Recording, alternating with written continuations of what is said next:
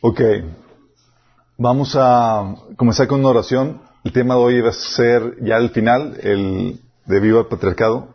Después de 11 sesiones, chicos. Estuvimos viendo 11 sesiones, serían casi tres meses este tema. tres meses.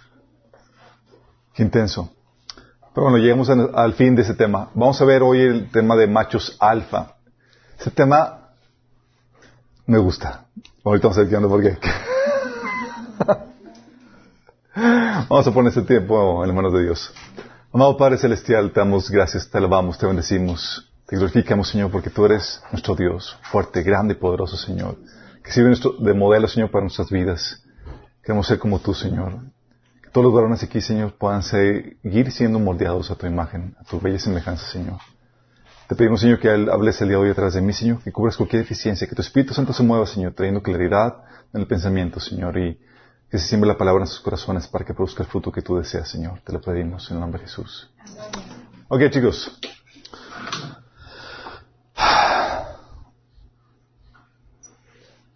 Y también oramos, Señor, para que alcance el tiempo. A ver, um, vamos a ver el tema de machos alfa. No sé si han visto o sepan qué onda con la temática de macho alfa o qué, a qué aplica. O si lo han escuchado. ¿En qué lo han escuchado? Es el líder de la manada. Es el líder de la manada. Ese es el término que fue acuñado por David Mech cuando estudiaba el comportamiento de los lobos. En los lobos hay un líder de manada que conduce al resto.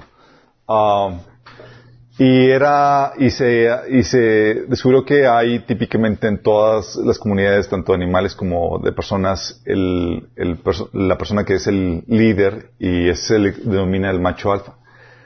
El, macho alfa, chicos, aquí lo que hemos estado viendo es el perfil que tiene o que despliega la máxima hombría entre las personas eh, y también en los, animales y que inspira el sometimiento voluntario del resto de la manada. En pocas palabras, todo lo que hemos estado viendo de estas 10 sesiones es para desarrollar en el hombre, en el varón, esta, esta sí, podemos catalogarlo ese tipo de liderazgo, el macho alfa, sí, que es el líder. Eh, generalmente, cuando estudiaron estas, estas temáticas, este Mech eh, mencionaba que estaba posicionado este macho alfa en, dicho estatus por su fortaleza y sus proezas. Y eso obviamente, como desplegaba todas las virtudes y todas las características típicamente asociadas con el varón, atraía típicamente a las, a las hembras. Eh, pues instintivamente las mujeres buscan al más fuerte por sus necesidades de ser protegidas, tanto para ellas, protección para ellas, como para las crías. Y no es muy diferente esto al, a cómo se lleva a cabo en la sociedad, chicos, dentro de la comunidad de, de, seres humanos. El Señor es nuestro macho alfa en ese sentido. Él es el que nos protege, el que nos guarda. Y lo seguimos porque nos inspira. Sí. Pero aunado a esto del macho alfa también está la contraparte, el macho beta, digo, no es la contraparte. Este es el catalogado como el contendiente y el subordinado del macho alfa, pero solamente tras ponerlo a prueba y verse vencido o superados por él. Sí, es el que lo reta, típicamente.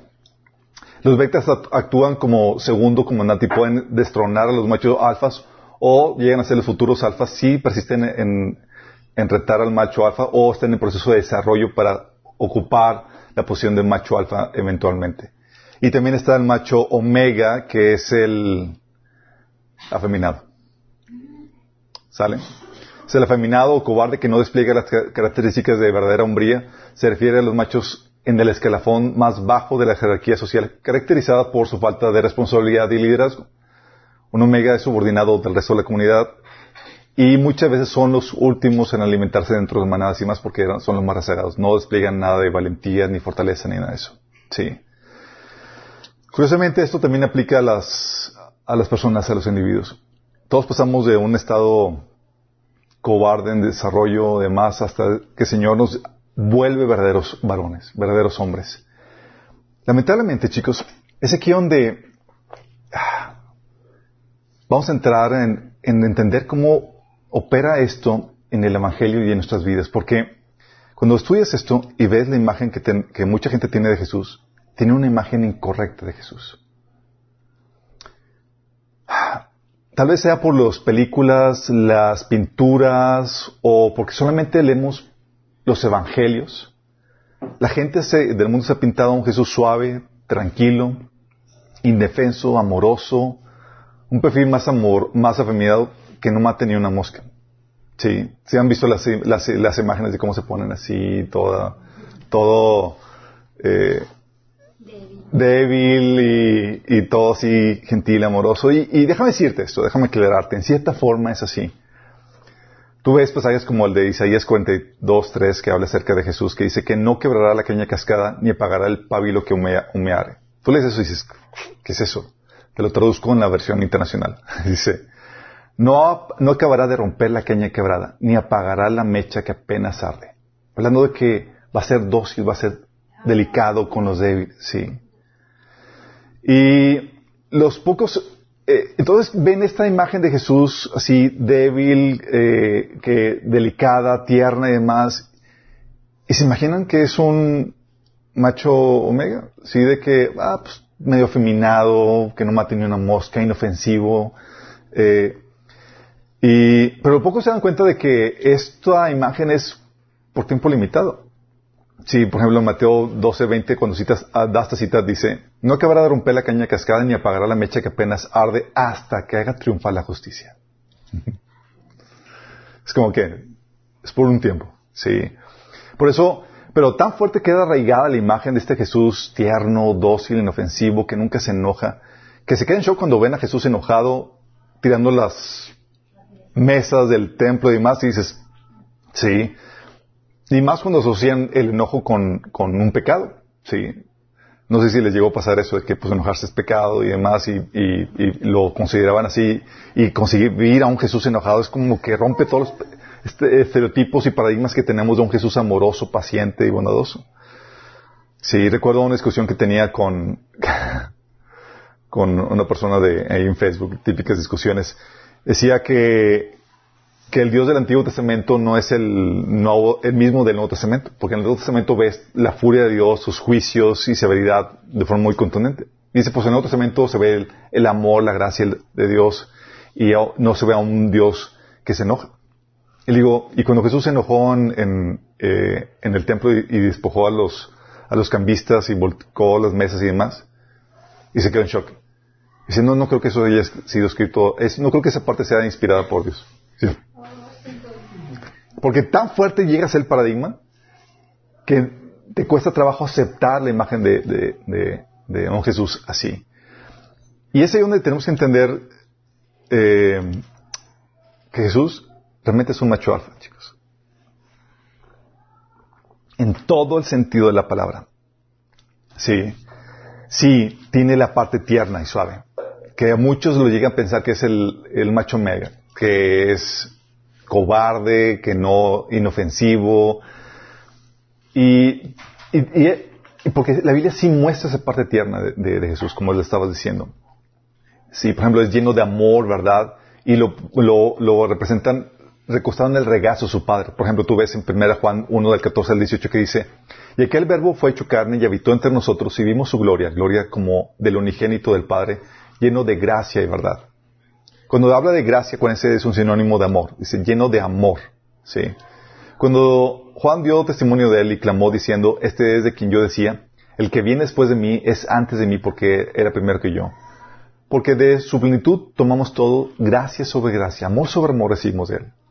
Pero la ley por medio de Moisés fue dada, pero la gracia, o sea, el amor y la verdad vinieron por medio de Jesucristo. A nadie, a Dios nadie lo vio jamás. El unigénito Hijo que está en el seno del Padre, él lo da a conocer. Y te pone a Jesús que está en el seno del Padre, como si estuviera recostado en el pecho de su Padre, abrazado por su Padre. Y tú ves esa imagen y tienes una imagen de Jesús tierno, dócil, cariñoso. Y dices, pues, es la imagen correcta. Sí.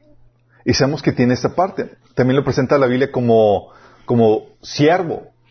Por ejemplo, tienes el caso de Juan 13 del 4-5 donde dice que Jesús se levantó de la mesa, se quitó el manto, se ató una toalla en la cintura y echó agua en el recipiente.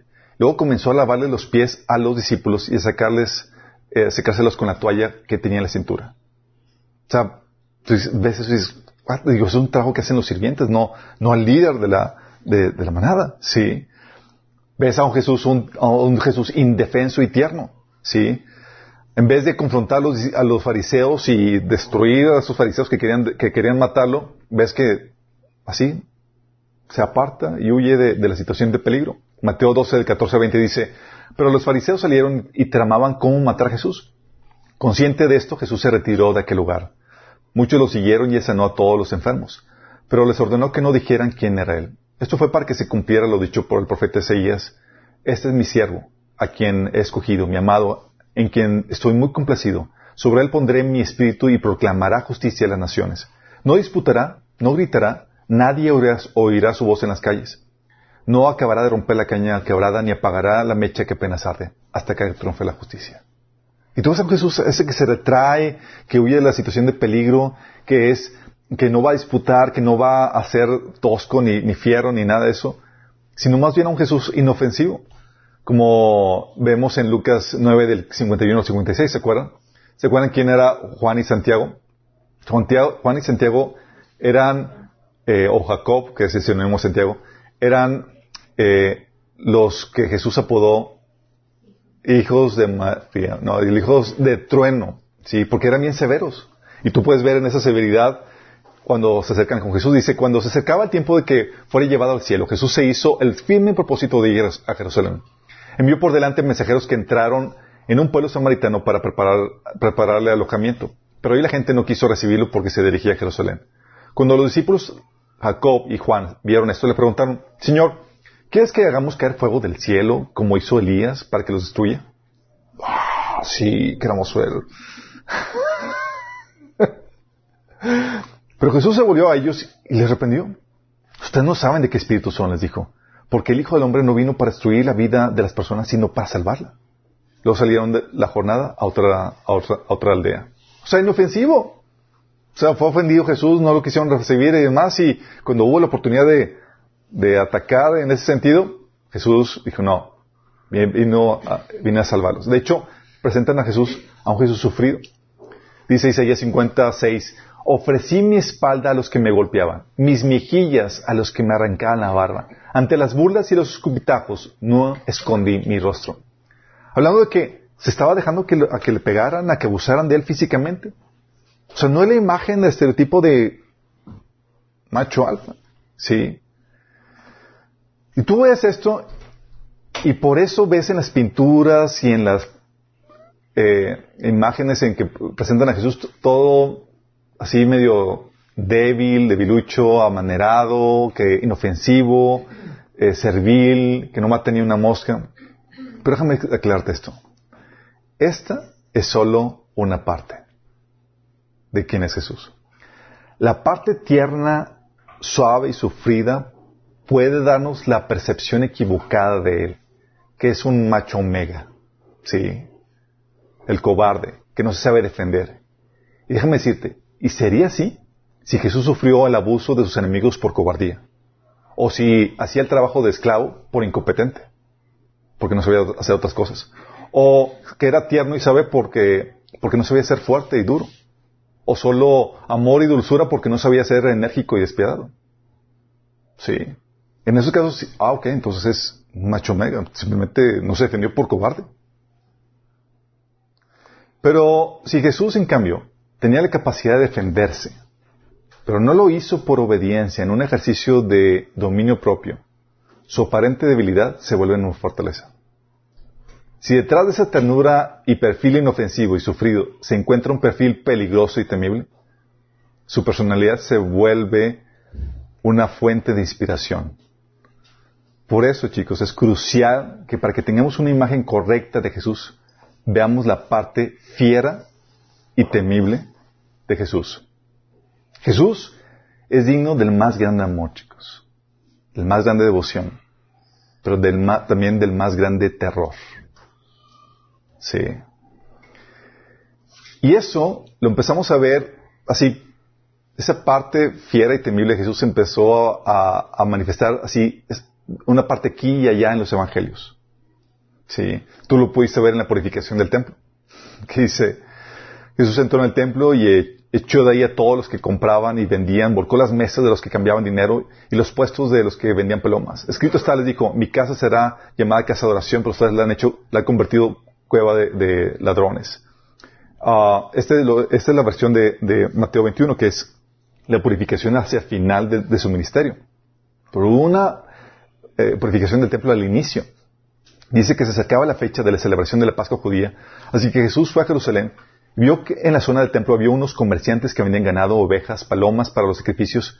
Vio otros que estaban en sus mesas cambiando dinero eh, eh, extranjero. Jesús hizo un látigo. ¿Te imaginas a Jesús con un látigo? y luego, o hay gente que dice que, bueno, lo hizo, pero no realmente no lo usó. es un látigo con cuerdas y expulsó a todos del templo. Echó las ovejas y al ganado, arrojó por el suelo las monedas de, los cambistas y volteó las mesas. Luego se dirigió a los que vendían palomas y les dijo, saquen todas estas cosas aquí, dejen de convertir la casa de mi padre en un mercado. Entonces sus discípulos recordan la profecía de las escrituras que dice, el celo por la casa de Dios me consumirá. Qué ¿no? Esta era una pequeña muestra de que, aunque hay algo fiero en Jesús. De hecho, Jesús mencionaba también dentro de su mensaje de amor y demás, eh, me, aventaba ahí una que otra advertencia diciendo que el Padre nadie juzga, sino que todo juicio lo, ha delegado al, Hijo. O sea, a quien va a juzgar, a quien va a juzgar a toda la humanidad es Cristo. Él es a quien va, ante quien vamos a, a quien la humanidad va a rendir su eh, cuenta de todos sus hechos en el juicio de trono blanco. ¿sí? Eh, también Él es el que, como es el juez, es el que te puede mandar al infierno. Y Jesús lo ponía muy polite. Decía, a ustedes mis amigos les digo que no teman a, a los que matan el cuerpo, pero después no pueden hacer más. Les digo, les voy a enseñar más bien a quién deben de temer. Teman al que después de dar muerte tiene poder para echarlos al infierno. Sí, les aseguro que a él deben de temerle. Pero no lo, puso polite. ¿Por qué el polite? Porque no está diciendo, temame a mí. ¿Y quién es el que tiene el poder para echar a la gente de Jesús? Sí. Pero estaba de forma encubierta. Tú veías otro, otra parte de, la, parte fiera de Jesús en una parábola de eh, los, eh, los arrendatarios eh, malos que, quien no querían que reinara Jesús y demás. Y ves al final de la parábola en Lucas 19, 27 la actitud de Jesús para los que no querían que reinara. Dice, también aquellos mis enemigos que no querían que yo reinase sobre ellos, traedlos acá y decapitarlos delante de mí. Y se supone que es Jesús. ¿cómo? Sí. Y a veces también el juicio ante, eh, de las naciones donde manda a los cabritos al, lago de fuego y a los otros les concede eh, entrar en el reino. Esto se veía en los evangelios, chicos. Era como que aquí y allá, pero en los evangelios ves que destilan amor y destilan miel ternura por parte del Señor. Entonces lo ves poco. Sí, pero su completa identidad se empezó a revelar con la resurrección y aún falta que se revele plenamente. Sí, dice 2 Corintios 5, 16, hablando Pablo acerca de esta revelación, dice, así que hemos dejado de evaluar a otros desde el punto de vista humano. En un tiempo pensábamos de Cristo solo desde un, punto de vista humano. ¿Qué tan diferente lo conocemos ahora? Hablando de que ahorita se nos ha revelado a nosotros los cristianos realmente la, cómo es Jesús en su totalidad. Dice Romanos 1.4 que quedó demostrado que Él era el Hijo de Dios cuando fue resucitado de los muertos mediante el poder del Espíritu Santo. Él es Jesucristo nuestro Señor. Fue con la resurrección de que vimos realmente quién era Él y se empezó a manifestar la gloria de Dios, la gloria de Jesús en, ámbitos que antes no, no nos caía el 20. Dice 1 Corintios 1 de 24 al 25, sin embargo, para los que Dios llamó a la salvación, tanto judíos como gentiles, Cristo es el poder de Dios y la sabiduría de Dios. Ese plan ridículo de Dios es más sabio que el más sabio de los planes humanos y la debilidad de Dios es más fuerte que la mayor fuerza humana. ¿Sí? Ah, todos vimos eso, pero aún no vemos completamente todo. De hecho, dice Hebreos, capítulo 2, versículo 7 al 8, dice, sin embargo, por un poco de tiempo lo hiciste un poco menor que los ángeles y lo coronaste de gloria y honor. Les diste autoridad sobre todas las cosas. Ahora bien, cuando dice todas las cosas significa que nada queda fuera, pero que nada queda fuera, pero todavía no vemos que todas las cosas sean puestas bajo la autoridad de, de Jesús. ¿Sí? Vemos que, oye, todavía no está mostrando todo su señorío, toda su autoridad, en todo su esplendor. Y sin embargo, en la iglesia, chicos, ya ha empezado a mostrar su fuerza y su poder en ese tiempo de la iglesia. Sí. Dice Pablo en 2 Corintios 13, del 13 4, Él no se muestra débil en su trato con ustedes. O sea, el Jesús débil es ángel, ya no, ya no así con ustedes. Ay, no. no. Sino que ejerce su poder entre ustedes. Hablando de que ejerce disciplina, ejerce autoridad, ejerce, juicio. Dice, es cierto, Jesús fue crucificado en debilidad, pero ahora vive por el poder de Dios. De igual manera nosotros participamos de su debilidad, pero por el poder de Dios viviremos con Cristo para ustedes. Hablando Pablo de que iba a venir con severidad a traer disciplina si acaso no se arrepentían los de la iglesia de Corintios. Romanos 11:22 dice Pablo, por tanto considera la bondad y la severidad de Dios. Fíjate cómo está hablando de la bondad y la qué? Severidad. Severidad hacia los que cayeron y bondad hacia ti. Pero si no te mantienes en su bondad, tú también serás desgajado. Y luego empiezas a ver en Apocalipsis más contundentemente la severidad de Jesús. Y la iglesia de Éfeso empieza a dar reporte. Tienes estas cosas buenas y demás. Sin embargo, tengo contra ti que has abandonado tu primer amor.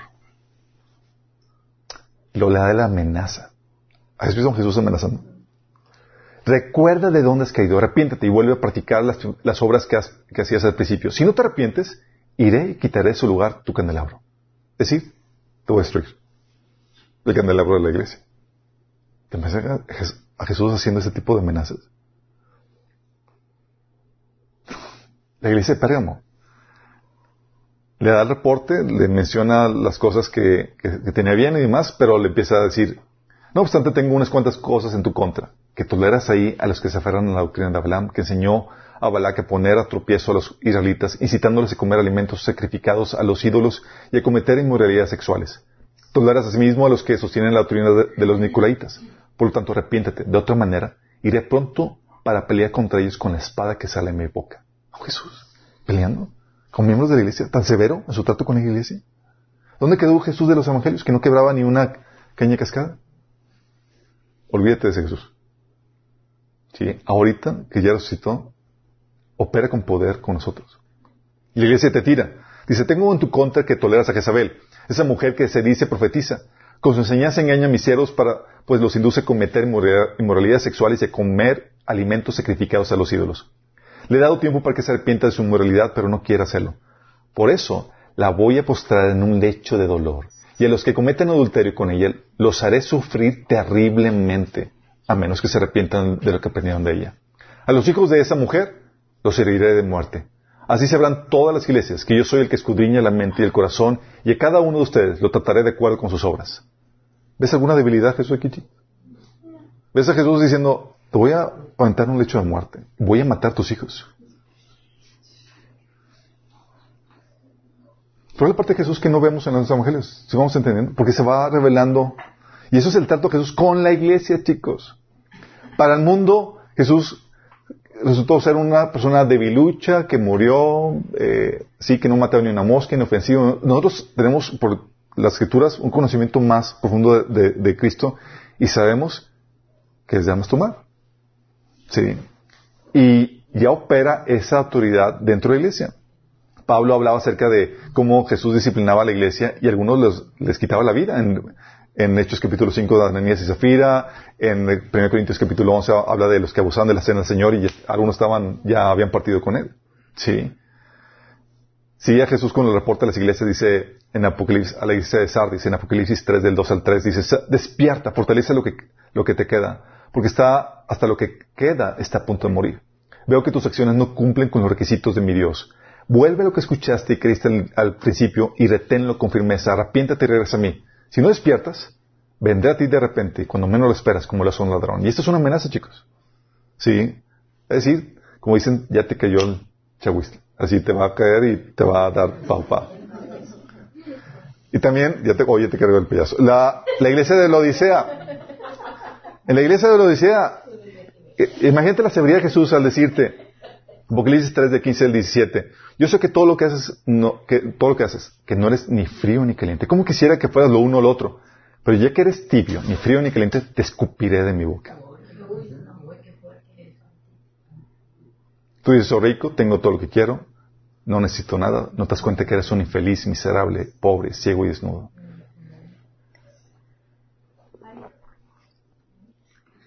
¿Sí están viendo la sabiduría de Jesús? Sí se, se complementa la imagen que tenemos de los evangelios. Sí, ¿no? la imagen fuerte y fiera de Jesús que lo convierte y nos hace ver que en realidad lo que Jesús, lo que Jesús sufrió no fue por cobardía, por ineptitud. No nos robó los pies porque no sabía hacer algo más. No. Sí. No puso las mejillas y eh, llevó la cruz porque pues estaba abusado, digo, estaba, era un cobarde no sabía defenderse, no sabía qué hacer. No, no es así, chicos. Lo hizo por obediencia. De hecho, ¿se acuerdan lo que le dijo Pedro? Dijo, ¿qué acaso no sabes que puedo pedirle a mi padre una legión de ángeles? Y él me la daría. Pero si lo hago, ¿cómo se cumpliría lo, que está escrito acerca de? Él sabía que tenía que obedecer al Señor. Sí.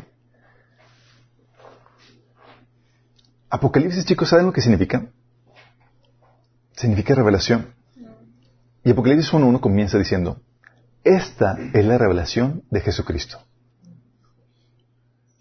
Es decir, comienza diciéndote, ok, viste en el Evangelio una parte, viste en, los, en las epístolas y en el otro Testamento otra parte, bueno, aquí vamos a darte el panorama total, la revelación de Jesús. Y esta revelación, chicos, Quiero decirte, la Biblia menciona que por mucho tiempo Dios se había estado refrenando, reteniendo. Sí, es como que ese, estoy, estoy no manifiesto todo lo que puedo ser. Sí. Dice Salmo 78, 6. Entonces el Señor se levantó como si despertara de un sueño, como un guerrero que se vuelve, que vuelve en sí de una borrachera. Así como que está dormido. Y además, de hecho, dice Isaías 42, del 14 al 15, por mucho tiempo he guardado silencio, he estado callado y me he contenido. Y porque la gente piensa, ah, pues no hace nada, ah, es mansito demás. Sí, acaricien al leoncito y demás, pero deja que se despierte. Sí. Pero dice, pero ahora voy a gritar como una parturienta, voy a resollar y jadear al mismo tiempo, devastaré montañas y cerros, secaré toda su vegetación, convertiré los ríos en tierra seca y secaré los estanques. O sea, cuidado. Dice Isaías 42, 13, el Señor marchará, como guerrero, como hombre de guerra, despertará su celo, con gritos y alaridos se lanzará al combate y triunfará sobre sus enemigos. Esto es lo que menciona, que es, oye, no hemos visto esa parte fuerte y temible. Gracias a Dios, que da un tiempo de gracia y donde se aplaca y donde da ese tipo de, misericordia. Pero no quieres ver todo, ¿sí? Es la parte temible Señor. Lo que se conoce como el día temible Señor, que es de lo que habla Apocalipsis y otros libros de la Biblia. Lo interesante caso, chicos, es que este día de temible Señor se conocía muy bien en el Antiguo Testamento. ¿Sí? Y cuando llegan los evangelios, pues no saben cómo, si ubicarlo o posicionarlo en la persona de Jesús o no. Y llega Apocalipsis y dicen, es Él. Porque tú ves en el Antiguo Testamento, fíjate lo que dice acerca del día del Señor, Isaías 13:9. Pues miren, el día del Señor ya viene, el día terrible de su furia y de su ira feroz. La tierra quedará desolada y con ella los pecadores serán destruidos. Isaías 13:6. Giman, que el día del Señor está cerca. Llegará de parte del Todopoderoso como una devastación. Joel 1:15. Ay de aquel día el día del Señor, que ya se aproxima. Vendrá como devastación de parte del Todopoderoso. Isaías 61, del 1 al 2. El día de venganza del Dios nuestro. Jeremías 46, 10. Pues es el día del Señor, el día, el Señor de los ejércitos celestiales, el día para vengarse de sus enemigos. Apocalipsis 6, del 6 al 9. Es el gran día del castigo. Abdías 1, 15 dice, porque cercano está el día del Señor con, entre todas las naciones. Sofonías 1.15. Y es cerca del gran día del Señor. A toda prisa se acerca. El estruendo del día del Señor será amargo y aún el más valiente gritará. Esto, tú vas, volteas al más valiente para, para inspirarte, pero el más valiente, uy, imagínate. y volteas y un charquito en el piso. Isaías eh, Dice Isaías capítulo 2, habla acerca de esto. Y fíjate como, así te suena familiar. Dice, la tierra está llena de ídolos. El pueblo rinde culto a cosas que hizo con sus propias manos, pero ahora serán humillados y todos serán rebajados, todos serán rebajados, no los perdones. Escabúllanse en cuevas en medio de las rocas. En el polvo escóndanse del terror del Señor y de la gloria de su majestad. El orgullo humano será rebajado y la arrogancia humana será humillada. Solo el Señor será exaltado en aquel día del juicio. Pues el Señor de los ejércitos celestiales tiene asignado un día de juicio. Él castigará al orgulloso y al poderoso y derribará todo el que esté enaltecido. Cortará los altos cedros del Líbano y a todos los poderosos robles de Basán. Aplanará las altas montañas y todas las colinas elevadas. Derribará cada torre alta y cada muro fortificado. Destruirá los grandes barcos mercantes y todas las naves magníficas. El orgullo humano será humillado y la arrogancia humana será rebajada. Solo el Señor será enaltecido en aquel día del juicio. Los ídolos desaparecerán por completo. Cuando el Señor se levante para sacudir la tierra, sus enemigos se escabullirán en hoyos en el suelo. En cuevas, en las rocas, se esconderán del terror del Señor y de la gloria de su majestad. En aquel día del juicio, abandonarán los ídolos de oro y de plata que se hicieron para rendirles culto. Abandonarán sus dioses y los dejarán a los roedores y a los murciélagos, mientras ellos se escabullen en cuevas y se esconden en los acantilados entre los peñascos. Tratarán de escapar del terror del Señor y de la gloria de su majestad cuando Él se levante para sacudir la tierra. Está de terror. O sea, para que te llegues a buscar pozos y cuevas y acantilados para... O sea, está hablando de máximo terror. Entonces eso se conocía en el Antiguo Testamento. Y dices, pues, ¿quién puede ser? se presenta Jesús en el Nuevo Testamento como alguien inofensivo, que no daña y demás. Y de repente en Apocalipsis, capítulo 6, del 12 al 17, te ponen esto. Mientras yo miraba, el cordero rompió el sexto sello y hubo un gran terremoto. El sol se volvió tan oscuro como tela negra y la luna se volvió tan roja como la sangre. Entonces las estrellas del cielo cayeron sobre la tierra como los higos verdes que caen en un árbol cuando es sacudido por el fuerte viento. El cielo fue enrollado como un pergamino y todas las montañas y las islas fueron movidas de su lugar. Entonces todo el mundo, los reyes de la tierra y los gobernantes, los generales, los ricos, los poderosos y todo esclavo y hombre libre, se escondió en las cuevas y entre las rocas de las montañas.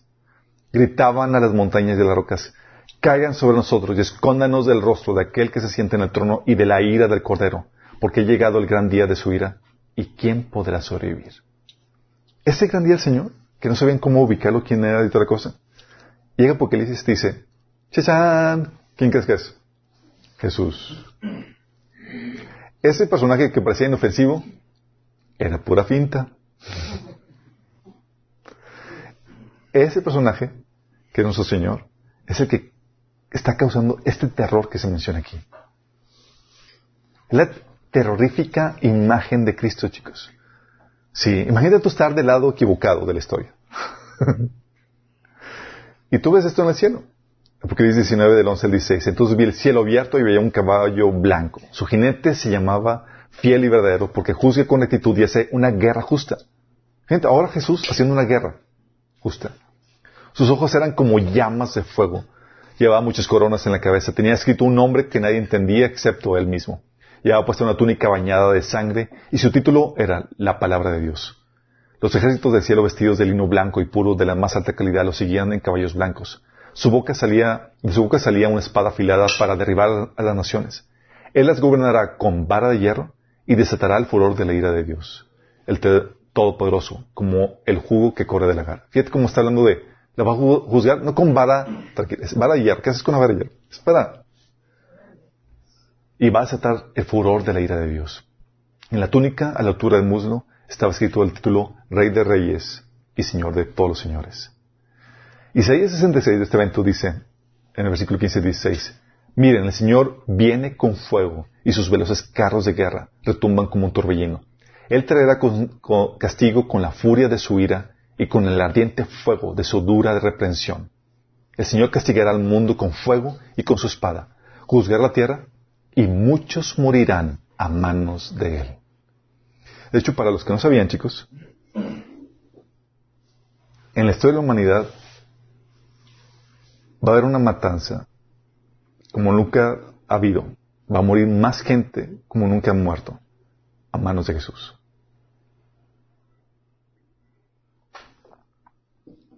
Y esto es lo que nos revela la Biblia. Dice Isaías 42 del 13 al 15. El Señor marchará como un héroe poderoso. Saldrá como guerrero lleno de furia. Lanzará su grito de batalla y aplastará a todos sus enemigos. Dirá, he guardado silencio por mucho tiempo. Sí, me he contenido. Pero ahora, como una mujer que da luz, gritaré, gemiré y jadearé. Allanaré los montes y las colinas y reuniré toda la agitación. Convertiré los ríos en tierra seca y secaré las lagunas. Isaías 33, 35, 6 al 8 dice, La espada del Señor está empapada de sangre y cubierta de grasa, con la sangre de corderos y de cabras, con la grasa de carneros preparados para el sacrificio. Sí, el Señor ofrecerá un sacrificio en la ciudad de Bosra y hará una gran matanza en Edom. Hasta morirán hombres tan fuertes como los bueyes salvajes, los jóvenes junto con los veteranos. La tierra quedará empapada en sangre y el suelo enriquecido con la grasa. Pues es el día de la venganza Señor, el año cuando Edom recibirá el pago por todo lo que le hizo a Israel. ¿Estás visualizando la, furia, la, lo temible? De hecho, Isaías 63, del 1 al 6, te lo pone de esa forma. Dice, ¿quién es este que viene de Edom, desde Borra, vestido de púrpura? ¿Quién es este de ropaje que avanza con fuerza arrolladora. Soy yo el que habla con justicia, el que tiene poder para salvar. ¿Por qué están rojos tus vestidos como los de un, de los que, como los de los que pisan las uvas en el lagar? He pisado el lagar yo solo y ninguno de los pueblos estuvo conmigo. Los he pisado en mi enojo, los he aplastado en mi ira. Su sangre salpicó mis vestidos y manché toda mi ropa. Yo tengo planeado el día de la venganza, el año de mi redención ha llegado. Miré, pero no hubo quien me ayudara. Me asombró que nadie me diera apoyo. Mi propio brazo me dio la victoria, mi propia ira me sostuvo. En mi enojo pisoteé a los pueblos y los embregué con la copa de mira. Hice correr su sangre sobre la tierra. ¿Habías visto esta imagen de Jesús? ¿Habías concebido un Jesús tan fiero que haga ese tipo de, de obras, de matanzas? Salmo 110, de 5 a 7 dice, el Señor está a tu mano derecha, aplastará a los reyes en el día de su ira. Juzgará a las naciones y amontonará cadáveres, aplastará cabezas en toda la tierra. Beberá de un arroyo junto al camino y por lo tanto cobrará nuevas fuerzas. Hablando de juzgará a las naciones y amontonará cadáveres. ¿Se mete pilas de cadáveres por nuestro Señor, chicos? Jeremías 25:33 dice, en aquel día, Señor, en aquel día los que el Señor haya masacrado llenarán la tierra de un extremo a otro. En aquel día que cuando los que el Señor haya masacrado va a llenar la tierra de, gente muerta, chicos. Salmo 2 del 11 al 12 dice, entenderán lo que significa este pasaje, sirvan al Señor con temor, con temblor ríndale alabanza, besen en los pies, no sé qué se enoje, y sean ustedes destruidos en el camino, pues su ira se inflama de repente. ¿Te imaginas eso? O sea, cuidado hacerle los pies, no sé que se enoje y se ha destruido. Sí. Esta es la imagen completa de Jesús. Sí, tiene la parte tierna, chicos. Y gracias a Dios que la ha mostrado a nosotros. Nos ha traído su amor. Pero vemos el Evangelio y vemos que esa parte tierna y demás no fue un acto de cobardía, no fue un acto de inactitud, no fue porque era un macho mega cobarde y el último de rango. Era un acto de dominio propio. Sí, y servicio por amor. Y tú ves aquí la temible fuerza y la temible eh, ira del Señor para hacer justicia y traer cuentas a todos los que han hecho mal. Sí. Dice, tan temible, Jeremías 30, 21 dice, que de entre ellos surgiera un líder, uno de ellos será su gobernante. Lo acercaré a mí y él estará a mi lado. Pues ¿quién arriesgaría su vida por acercarse a mí, afirma el Señor. ¿Te imaginas a Jesús? O sea, antes la gente lo tiborraba y demás, lo tocaban el manto y más, y ahora era un punto donde, cuidado si te acercas a mí sin yo permitirlo. Puedes morir. ¿Te acuerdas el, cuando la princesa Esther, la reina Esther, decía que no podía acercarse al rey, a menos que, porque si se acercaba sin consentimiento y demás, era muerte. Bueno, algo así con Jesús. ¿Te acercaste? Cuidado. Sí. Pero a veces se nos olvida esta imagen de Jesús, esta total revelación que la Biblia tiene acerca de, quién es Él. Él es nuestro macho alfa, chicos, es de temer. Causa terror. La Biblia dice que los demonios tiemblan. Pero a veces en nuestro trato con Cristo lo tratamos muchas veces como un macho mega. Le gritamos, le exigimos, lo tratamos como subordinado y sin el temor reverente que se merece. No es nuestro macho melga. Es el macho alma que es de temer, chicos. Una fortaleza y un poder inconmensurable. Y nosotros sabemos esto. El mundo por eso ahorita desprecia a Jesús. Ah, hay que aceptar a Jesús y a veces le suplicamos como si estuviera rogándole. Sí. Ándale, acepta a Jesús. ¿Quieres vivir en tu corazón? Cuando es, quieres aceptar a Jesús como tu Señor y es, eh, el problema es que Él ya es Señor. Él ya viene a gobernar. La situación es que si tú no lo quieres, va a pena de muerte para ti. Sí. Cuando Jesús predicaba el Evangelio, predicaba un Evangelio de poder en el sentido que decía, hey, arrepiéntense si no, van a perecer. ¿Se acuerdan que decía, arrepentidos porque el, el, reino de Dios se ha acercado? Y esa es una amenaza. Es decir, los tenemos rodeados y venimos a conquistar todo. Si no te arrepientes, cuello. Sí. Por eso es, nosotros predicamos el Evangelio y le insistimos, por favor, arrepiéntete. Pero no porque Jesús esté así como que, ándale, porque si no me aceptas como Señor, pues voy a tener menos seguidores. No es, no es eso. Sí, es por amor a su alma que le rogamos. Es porque sabemos lo temible que es nuestro Señor. Y no va a tener misericordia de quien no lo haya rechazado. Es, ¿lo aceptas ahora? ¿O muere? ¿Se acuerdan lo que dijo Jesús? Tráiganme a aquellos que no quieren que reinara. O sea, si tú no aceptas a Jesús como tu Señor, ese es el pasaje del versículo. Tráiganme a aquellos que no quieren reinar. Y decapítenlos delante de mí. Sí. Es la imagen temible de nuestro Señor. Y eso significa que le debemos de temer, porque muchos, dicen, de hecho, vamos a platicar eso más adelante en otro estudio, que Jesús, es que, que el perfecto amor echa fuera todo temor. Sí, lo malinterpretan. Debes entender que el pasaje que está hablando aquí cuando que dice que el perfecto amor echa fuera todo temor, está hablando de que cuando te perfeccionas en amor, tú amas al Señor, obedeces sus mandamientos y amas a tu prójimo. Y te perfeccionas en ese amor. Si no te perfeccionas en ese amor, tienes temor o debes de tener temor porque va a venir pago, pago. A Dios, chicos, se le ama y se le teme ambos. Como el hijo a su padre. ¿Los hijos aman a su padre? Sí. ¿Le temen? También. Y eso no se va a quitar nunca. Es, debes de temer al Señor y debes amar al Señor. Si el amor no te, el amor al Señor no te refrena para hacer algo, el temor, créeme, te va a refrenar. Sí, y los hijos aman a los padres, sí, pero a veces no lo suficiente para detenerse y lo único que los tiene es porque se acuerdan de la vara. Es chin, sí. O la chancla, exactamente, aquí en la cultura mexicana. la temible chancla. Pero es aquí donde tenemos que entender esto. Es a nosotros que se nos ha dado la completa revelación de quién es Jesús. Tú ya ves cómo, o que ves en los evangelios, ves a un Jesús inofensivo, que no mata a, nadie, que defiende y demás. Y luego ves en la iglesia y dices, ah, caray, si es medio severo, pues va a matar a sus, los hijos, va a, matar, a, mandarlos en un lecho de dolor y, y, va a castigar y va a destruir a los que, a los desobedientes. Me dices, ah, bueno que me, me, me, cuadro. Luego ves Apocalipsis, la revelación de Jesús, ves a un Jesús terrorífico, donde dices, más vale que nos rindamos por las buenas. Porque el Señor va a devorar a todo adversario.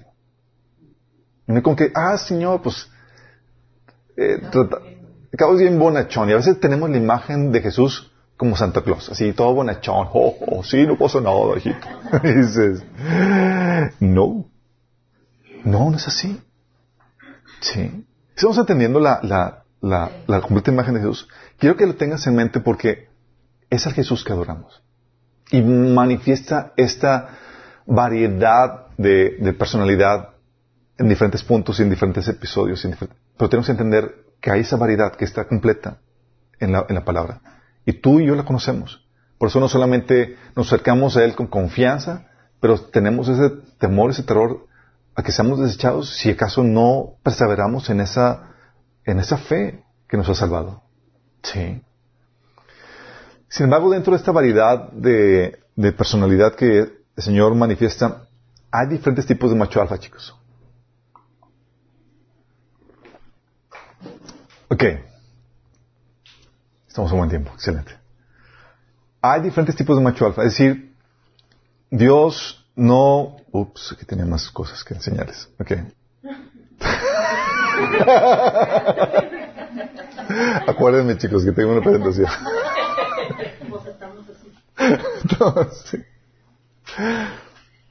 sí. digo, y es importante que tengan esta imagen de Jesús macho porque a veces sentimos más terror de Satanás que de Jesús mismo, chicos. Sí. Y Jesús te enseñó, no temas a nadie, a ninguno de ellos. Tememe a mí. Sí. Y a veces llegas a un lugar, no, es que hay perturbación y demás. Y es...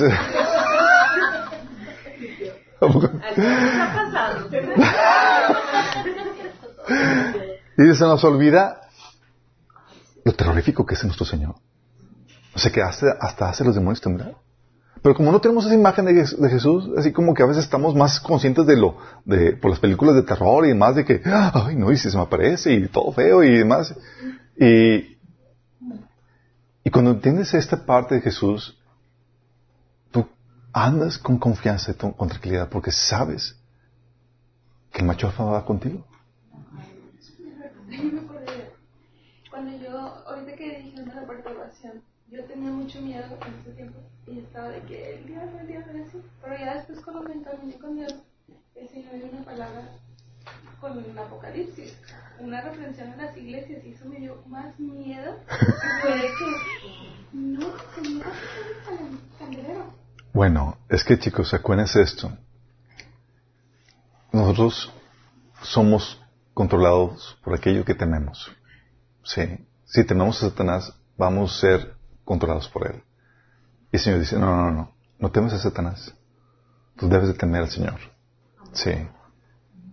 Y ese es el personaje, es un personaje de temer, de tener terror. Entonces tienes que tener eso en, mente. Podemos, estarnos podemos sentirnos seguros, tranquilos, porque tenemos el Todopoderoso que está con nosotros, al que causa que los demonios se pongan a temblar. Sí a veces por volverte más consciente de, los demonios más que de Dios o no tener una conciencia, una imagen correcta de Jesús, te intimides por los demonios. Sí, y no digo que los demonios los trates a la ligera, no. Sí, debes de, respetar al, enemigo en sentido de, sabes que tiene sus artimañas y puede inducirte y demás. No es para que hagas, seas imprudente en ese sentido. Pero tampoco es para que estés lleno de temor. Y por Satanás. Al contrario, sabes que Dios está detrás de esto. Sí. Entonces hay diferentes tipos de machos alfa, chicos. Y estos machos alfa, déjame explicarte, estas, manifestaciones de macho alfa se, ah, se manifiestan en, de forma simultánea a lo largo de la historia.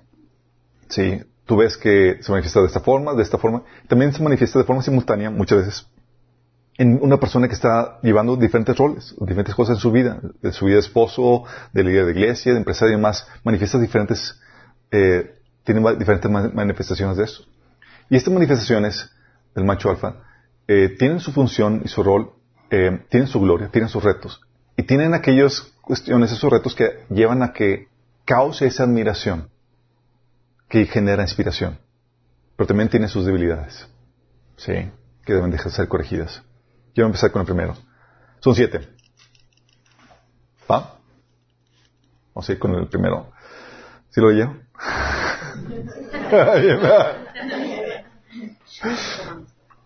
Uno es el pionero. Este macho alfa, chicos, es el que planta una nueva idea. ¿Sí? El que se una visión. Y tú lo ves en personajes como Abraham, como Jesús, como Moisés, como Lutero, y todos esos intelectuales como John Locke y Montesquieu que concibieron la idea. ¿Sí? Tienen como característica que implantan, se, en ellos, ellos implantan una, nueva idea, una visión, un sueño, y persisten en él aunque no vean nada. De hecho, no ven su realización. Sí. Dice, es eh, de los que, oye, están resistiendo y es el único que creen. Es el único loco. Es el pionero, chicos. Y es como que, ¿y esto? O sea, está haciendo algo, está haciendo algo diferente. ¿Qué es algo diferente? ¿Qué, está pasando con él? O sea, no, no, se comporta como el resto de la manada. Así como Jesús se acuerdan de que, oye, eh, sus palabras y sus ideas sean tan radicales que, que sus discípulos le dieron la espalda, como dice en Juan 6, del 66 a 67. Multitud lo seguían. Y cuando Jesús estaba dándoles unas ideas más profundas acerca de, del Evangelio y demás, que esto está muy fuerte aceptar. Es que ahí se ven. Causa inspiración este macho alfa porque persiste con fe en la visión, en medio de la soledad, en medio de la oposición. Tú ves a Abraham y dices, wow. O sea, no vio nada. O sea, le dice, Señor, deja tu tierra y tu parentela y dirígete a la tierra que te voy a dar. ¡Wow! Te voy a dar una nueva tierra. Llega y la tierra está ocupada. Pero él flaqueó en la fe. No. ¿Sí? Le dice, te voy a dar descendencia. Uy, mi esposa está estéril. ¿Flaqueó? No. Se persistió, chicos. En una idea, en lo que el Señor le había dado, en esa visión. Dice Romanos 4, versículo 14 y 18 al 22, dice, en efecto, no fue mediante la ley como Abraham y su descendencia recibieron la promesa de que él sería heredero del mundo, sino mediante la fe, la cual se tomó en cuenta, se le tomó en cuenta como justicia. Dice, contra toda esperanza Abraham creyó y esperó, y de este modo llegó a ser padre de muchas naciones, tal como se le había dicho. Así de numerosa será tu descendencia. Su fe no flaqueó, aunque reconocía que su cuerpo estaba como muerto, pues ya tenía unos 100 años y que también estaba muerta la matriz de Sara. Ante la promesa de Dios no vaciló como un incrédulo, sino que reafirmó su fe y dio gloria a Dios, plenamente convencido de que Dios tenía poder para cumplir lo que le había prometido. Por eso se le tomó en cuenta su fe como justicia. Y por eso se convirtió, chicos, en el padre de la fe. ¿Qué hizo Abraham? Su faena y su la admiración que tenemos fue esa persistencia, esta idea, esta visión que el Señor le había dado. ¿O por qué no? ¿Qué logros? Construyó grandes empresas, conquistó grandes ejércitos, hizo... ¿Qué? Nomás, su logro fue creer en esta idea, persistir. ¿Sí? Dice Hebreos 11:13, dice, todos ellos vivieron por la fe y murieron sin haber sido las cosas prometidas. Más bien les reconocieron a lo lejos y confesaron que eran extranjeros y peregrinos en la tierra. O sea, ni siquiera lo recibió. Es como que aquí estoy, aquí me planto. Y la idea suena revolucionaria, pero va a ser para, para, para otras generaciones. Y efectivamente fue para otras generaciones. Su fidelidad repercutió para que su descendencia, después de, que, de, 400 años de, de, cautiverio, pudieran recibir la tierra prometida. Por su fe, chicos, porque creyó. Sí. Y este, este perfil, chicos, es el perfil que es, es el intelectual. Por ejemplo, tienes a politólogos cristianos como John Locke. Ellos visualizaban la idea de un gobierno, chicos, y la implantaron. Basados en Biblias y con inspiración cristiana, dijimos, es que esto debe ser así y así. Ellos eran los intelectuales, ellos creían en eso y ocuparon tiempo y esfuerzo en escribir una idea que nunca se había visto, nunca se había probado. ¿Sí? Pero esa idea, esa semilla que estuvieron dispuestos a sembrar y demás, fue lo que dio forma a Estados Unidos. ¿Sí? Él no estaba ahí presente para verlo. Igual que Abraham, él no estaba ahí presente cuando, cuando Israel estaba entrando a la tierra pero vieron, tuvieron la idea y la creyeron. Al, tal punto que estaban dispuestos a mantenerse firmes y, y creer en ella a pesar de la oposición, a pesar de que fuera, sonar un disparate. Sí. Lutero también fue en ese sentido. Oye, tuvo esta idea. Nadie en toda la iglesia de católica tenía la concepción de la salvación por fe. Él lo vio y dice, esto es algo, digo, revolucionario. No, nadie lo está enseñando. Pero es que me aferro en esto. Y tú ves que causa inspiración este macho alfa porque tiene esta nueva idea, está convencido de que es verdad, que es cierta, de que se cumple y se aferra a ella. Y esa convicción fue lo que llevó, por ejemplo, a Lutero que se mantuviera firme en, todo, medio de toda la oposición. Nadie más enseña esto. Y déjame decirte, mantenerse, ser tú solo en esta, con este, no ver alrededor y no hay nadie, es para querer claudicar. Si te pasaron unas situaciones de que, oye, crees esto y pues soy el único aquí que, que tiene esto? Ni mi familia ni nada. bueno, este es un perfil macho alfa, pionero, que planta o acepta asimilar nueva idea y persiste en ella. El segundo macho alfa, ah, bueno, tiene una debilidad este macho alfa, el, de, el pionero. Sí, eh, que no sé qué lleva a ejecución la idea. Es decir, tiene la idea, la implementa, pero no tiene lo que se requiere para llevarla a la realidad, a, acción. Sí. Abraham, por ejemplo, tuvo la visión de la, de tierra prometida y demás, pero él la conquistó. Es como que, ya, sí. Eh, John Locke tuvo la visión de, de, cómo debe ser el gobierno y demás, él no lo implementó, fueron eh, otras personas en Estados Unidos quienes aceptaron la idea y lo implementaron, haciendo de eso algo exitoso. Sí. Requiere de otras personas para su realización. Personas que vienen después de él. ¿Va? El estadista.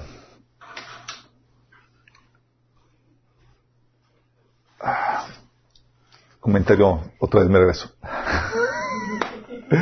en este, medio de esta debilidad, chicos, de que como no tiene lo que se requiere, la tentación del pionero es querer llevar a cabo la idea por sí mismo a sus fuerzas. Forzar la situación para que se den. ¿Te acuerdas que pasó Abraham con, con este Sara? pues no, no viene la visión, no se realiza. Pues agárrame. Sí, se le dio Sara la, su, su, muchacha Abigail y tuvo un hijo y, fue, quisieron forzar algo que no era para, para dar, si no funcionó bien. ¿Sale? Agar, perdón, Agar, gracias. Um, entonces, esta es la debilidad de esto, que pueda tratar de forzar el que se dé ese sueño, esa visión en sus propias fuerzas, y resultando en algo desagradable. El siguiente macho alfa es el estadista. Este macho, chicos, tú lo ves en personajes como Moisés, como Pablo, como Calvino. Son personajes que ponen, dan el orden y la estructura a esa idea. Sí, el que dirige la operación de la idea que tuvo el pionero. Que pone los fundamentos operacionales. Sí. Tú lo ves en Pablo, por ejemplo, tú dices, oye, Jesús comenzó la idea, fue el pionero. Sí. Pero ¿sabes a quién se le debe el cristianismo, la estructura en teológica y de estructura eclesiástica? A Pablo. Si Pablo no hubiera escrito sus epístolas, no hubiéramos tenido la información necesaria para armar los, conceptos teológicos que son necesarios para la fe cristiana. Por ejemplo, la salvación por fe, la justificación por fe y demás, fue Pablo inspirado, estructurando la teología cristiana, libros romanos. Era Pablo estructurando cómo debía funcionar la iglesia. Decía Pablo a Timoteo, 1 Timoteo 3, de 14 al 15.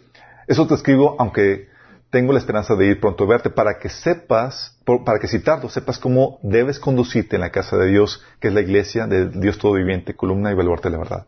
Él, él fue el que estructuró cómo deben ser los líderes, cómo son los diáconos, cuáles son los requisitos, cómo debe conducirse la iglesia, cuál es la vestimenta. Estructuró la ordenanza, cómo debe funcionar y operar la iglesia. De la primera idea de Jesús, ¿te acuerdas Jesús? Ah, este, sobre esta roca voy a edificar mi iglesia. ¿Y nada más? Ok, Señor. Está muy ambigua la idea. ¿Cómo lo vamos a hacer? ¿Qué, va a pasar? ¿Sí? Y llega Pablo, ah, aquí tengo los planos. Sí, así es como debe hacerse. Sí. Es como Abraham, oye, Abraham tuvo la idea y demás, pero llega Moisés, chicos. Dice, oye, dice, Abraham le dio la idea de, tener una nación, de ser una nación grande. Y Moisés dijo, así, ah, pero una nación requiere pues reglas, eh, este, el código, código, civil, un código penal, eh, cómo deben de ser los impuestos, cómo deben manejar los reyes y demás. ¿Y quién crees que dio esa estructura? Moisés. Moisés, sí. Moisés codificó toda la estructura para que se pueda, pudiera organizar toda esa nación. Dice Deuteronomio 4 del 5 al 6, miren, yo les he dado, les he enseñado los preceptos y las normas que me ordenó el Señor mi Dios para que ustedes los pongan en práctica en la tierra de que ahora van a, tomar posesión. O sea, Él decidió, diseñó toda la ordenanza para ordenar y estructurar esa nación. Dice, ahora que van a entrar a la nación es para que ustedes ya sepan cómo estructurarse. Ya, ya, les pavimenté el, camino, chicos. Dice, obedézcanos y pónganlos en práctica y así demostrarán su sabiduría e inteligencia ante las naciones. Ellos oirán todos estos preceptos y dirán, en verdad, este es un pueblo sabio e inteligente, esta es una gran nación. Los retos de estos chicos es armar la estructura mientras que sacas adelante la operación diaria. No sé si les ha pasado. Una cosa es llegar a una empresa trabajo ya formada, establecida, estructurada y trabajar. Y otra cosa es sacar operación diaria y al mismo tiempo formar la estructura. Es una fea. Sí. Pablo hablaba acerca de esto, de, cómo tenía que estructurar, tenía que sacar la operación y demás, y decía Pablo, además de esto, a diario llevo la carga de preocupación de todas las iglesias. O sea, tengo que escribir las epístolas, tengo que checar aquí, armar, y tengo que lidiar con esto. Moisés decía, se quejaba con el Señor, decía, dijo al Señor, ¿por qué me tratas a mí, tu servidor, con tanta dureza? Ten misericordia de mí. ¿Qué hice para merecer la carga de todo este pueblo? O sea, tengo que pastorearlo, tengo que guiarlo demás y aparte tengo que darle estructura. ¿Por qué, chicos? Sí, pobre.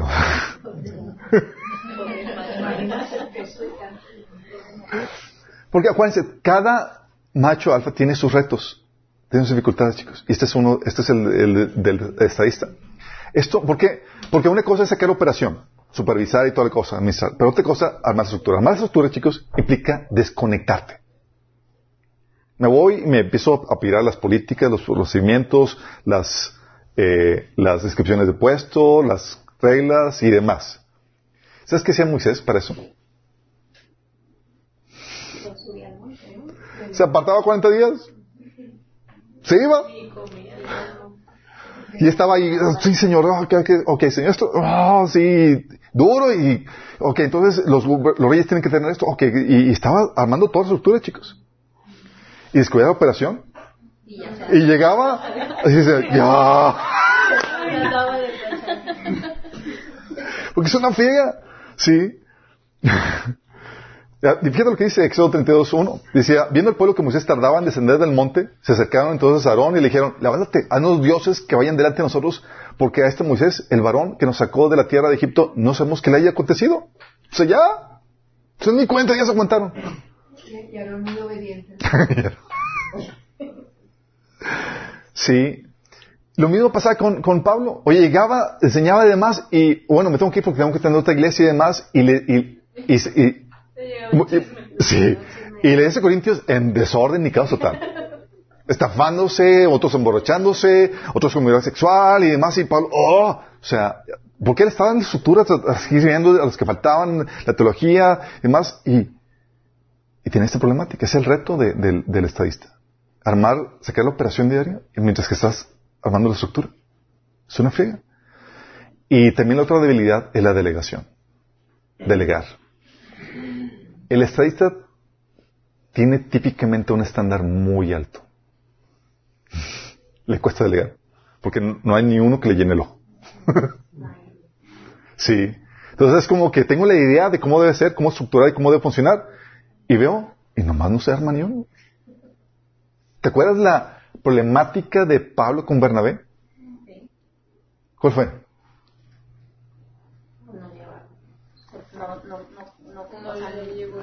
No le llegó al ritmo de Pablo. Se, Marcos, Marcos acompañó a Pablo y Bernabé como asistente en el primer viaje y, se, y viendo lo tupido y lo, y lo la friega, no aguantó y se regresó.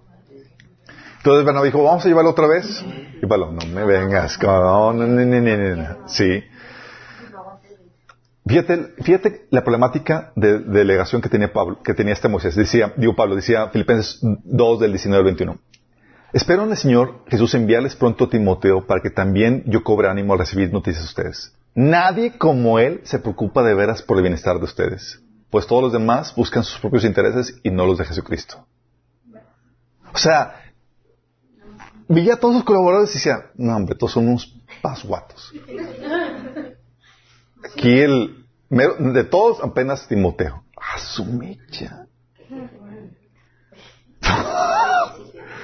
Porque tiene la visión de lo que tenía, de lo que quería hacer. O sea, tenía perfil de cómo iba a ser. Sí. Entonces, ¿a quién delegaba? Pues, Timoteo. Sorry, porque no encuentro ninguno más. Moisés también tiene esta problemática. Fíjate lo que decía Éxodo 18, del 14 al 18. Cuando su suegro vio cómo procedía Moisés en el, con el pueblo, le dijo, ¿por qué? Eh, ¿Pero qué es lo que haces con esta gente? ¿Cómo es que solo tú te sientas mientras todo el pueblo se queda de pie ante ti desde la mañana hasta la noche? Es que el pueblo viene a verme para consultar a Dios, le contestó Moisés.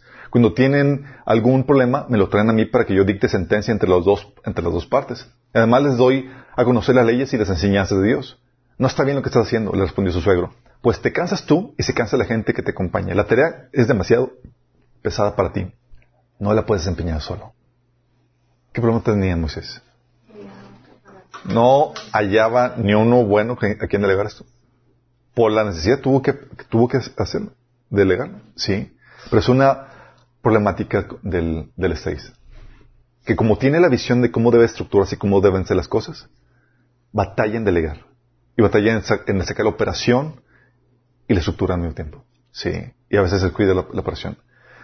Estos líderes llegan a hacer, a sacar, a inspirar, eh, llegan a causar la inspiración de la gente por el tremendo reto que tienen para secar. Sí. Porque están armando la estructura mientras que están haciendo que toda la operación funcione al mismo tiempo. Mientras que capacitan a la gente y la operación. Mientras que hacen de todo. Sí. No todos llevan a cabo bien este, este trabajo. El otro macho alfa es el guerrero. Se carga de defender. Lo ves en personajes como Saúl, David, Pablo. Y es el que defiende la idea, el proyecto de los peligros, amenazas de los enemigos, chicos. Sí. Tú ves ahí, por ejemplo, a Saúl, dice que, 1 Samuel 14:47, que Saúl aseguró su posición del rey sobre Israel, peleó contra sus enemigos en todas las direcciones, contra Moab, Amón, Edom, los reyes de Soba y, los filisteos, donde quiera que iba, obtenía la victoria. O David, dice que en todas las campañas de David el Señor le daba victoria. Sí. Ah, Pablo también era bien fiera, chicos. ¿Sí se acuerdan de Pablo defendiendo a las, iglesias? Dice en 2 Corintios 11:26, ¿quién se ha dejado llevar por mal camino sin que yo arda de enojo? Y dices, ah, caray, no quiero encontrarme a Pablito enojado. Galatas 5, 12 te encuentras una expresión de Pablo enojado. Dice, ¿cómo sería que, los, que esos perturbadores que quieren mutilarlos a ustedes mediante la circuncisión se mutilaran ellos mismos? Órale. Este era severo. ¿Por qué lo que hace el guerrero? Es, tiene la idea de más, pero defiende, digo, no es el autor de la idea, no es el pionero, no es el que la estructura, es el que defiende esa idea. Sí. La protege de los peligros. Los retos y las fortalezas obviamente es que enfrenten al enemigo cuando esté superior, cuando parece que no hay esperanza. ¿Te acuerdas de David con Goliat? Oye, todos temorizados, dice 1 Samuel 17, 11, que dijo el filisteo, este Goliat, yo desafío hoy al ejército de Israel, elijan a un hombre que pelee conmigo. Al oír lo que decía el filisteo Saúl y todos los israelitas se consternaron y tuvieron mucho miedo. Y la gloria de este macho alfa es que enfrenta el peligro cuando el enemigo es superior, cuando parece que no hay esperanza. ¿Te acuerdas cuando robaron a las esposas eh, de sus, eh, las esposas de David y sus, de sus compañeros? Y parece que no esperanza, estaban los hombres llorando hasta cansancio. Pero David se fortaleció en el Señor y, ok, vamos a a pelear para rescatarlas. Eso es un reto, chicos. dices, wow, cuando parecía que estaba todo arruinado, cuando parecía que era batalla perdida, en eso está su gloria, en esas victorias, sí, en esas faenas. Su habilidad, ¿cuál crees que sea? El cansancio. Su habilidad es que puede usar esa violencia, esa fortaleza para beneficio personal o venganza. Y tú lo puedes ver en Saúl, ¿te acuerdas? Cuando se volvió violento y lo, la, lanza lo aventaba contra los enemigos. No, contra David y contra su hijo. Órale, tómale, las lanza. O lo vías con David cuando mandó matar al esposo de Betsabé. Oye, tengo esta fortaleza, ya tengo la autoridad de más y lo utilizo para beneficio personal. O lo ves a David cuando se quiso vengar del esposo de, Ay, se me fue el nombre. Abigail, el esposo de Abigail. Naval, el esposo de Naval. Sí, que quería tomar venganza. Pues tenía el poder, guerrero y más. Que me vengo, que me anda despreciando. Entonces, eso es la habilidad, que uno pudiera utilizarlo para beneficio personal. El otro guerrero, digo, el otro macho alfa es el constructor, chicos. El negociante. Cuando habla de construir, está hablando de, de hacer crecer algún proyecto, alguna empresa, ¿sí? alguna construcción. Tú lo ves en estos personajes como Nemías, Salomón. Las características que tiene es que construye, hace negocios, aprovecha los tiempos de paz conquistados por el guerrero para darle, y también la estructura establecida por el estadista y la idea del pionero, aprovecho todo lo anterior, para poder construir sobre eso proyectos, negocios, construcciones y demás. Es el que arma las negociaciones para hacer proyectos, chicos. Tú lo ves en Primera de Reyes 5 del 1 al 9 con este eh, Salomón y lo escribe muy bien. Fíjate lo que dice. El rey Hiram de Tiro siempre había tenido buenas relaciones con David, así que al saber que Salomón había sido ungido para hacer, suceder el trono de, a su padre David, le mandó una embajada. En respuesta, Salomón le envió este mensaje. Tú bien sabes que debido a las guerras que mi padre David se, vio envuelto, no le fue posible construir un templo en honor al Señor su Dios. Fíjate lo que dice. El guerrero tenía la mente despejada y, la plataforma para poder construir un templo. Estaba abocado en defender lo que había, si está en estado de supervivencia.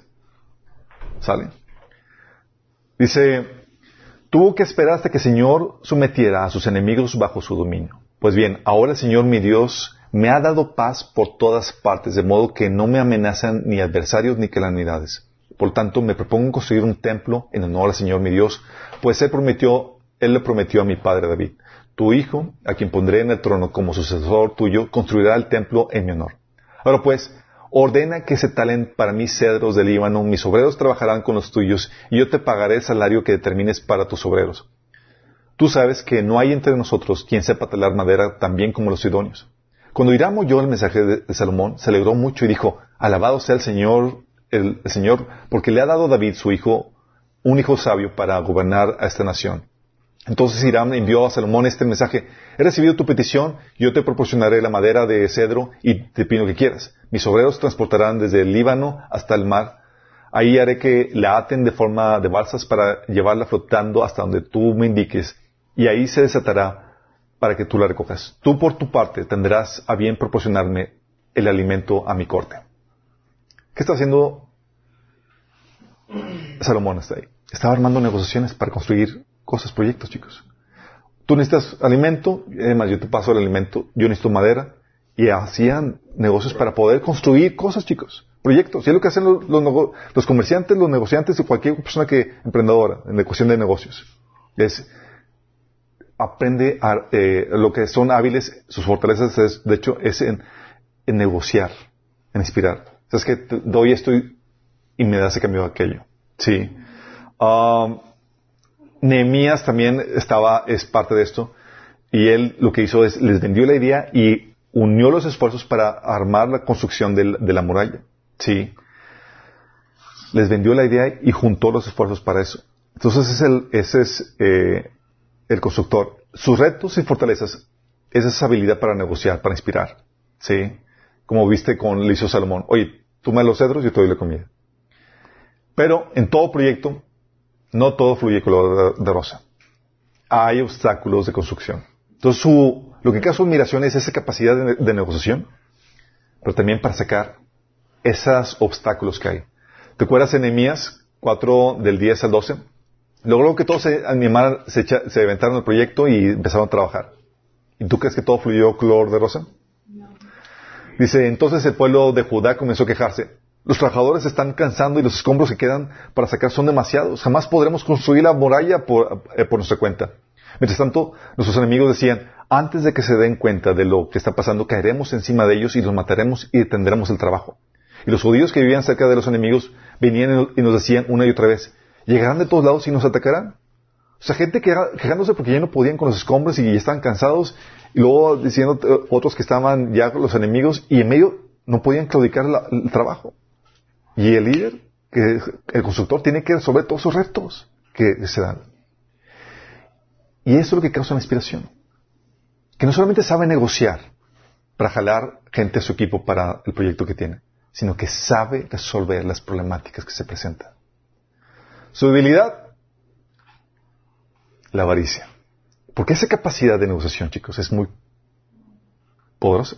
Yo puedo armar intereses para hacer lo que yo quiero. ¿Sí? Y puedo resolver un montón de cosas. Y esa capacidad puede llevarme a tratar de hacer lo que, y de hacer lo que yo quiera, de conquistar lo que yo quiera en mi avaricia personal. ¿Sabes quién fue uno de ellos que lo utilizó esa capacidad para mal? Por 10 puntos. Satanás. Dice Ezequiel 28 del 16 al 18. Y de Satanás era bien conmigo, chicos. Dice, a causa de la multitud de, tus contrataciones, dice Reina Valera. Esa palabra contrataciones son negociaciones. En otra versión dice comercio.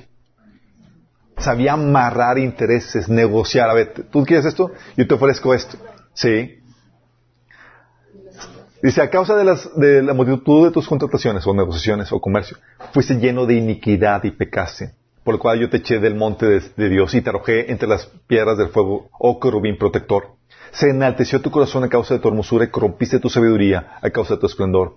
Yo te arrojé por tierra delante de los reyes de, eh, te pondré por, para que miren en ti. Si con la multitud de tus maldades y con la iniquidad de tus contrataciones, o sea, con la iniquidad de tus negociaciones o tu comercio, profanaste tu santuario. Yo puse, pues, sequé fuego de medio de ti, el cual te consumió, y puse, y te puse en ceniza sobre tierra a los ojos de todos los que te miran. O sea, él dijo, ¿sabes qué?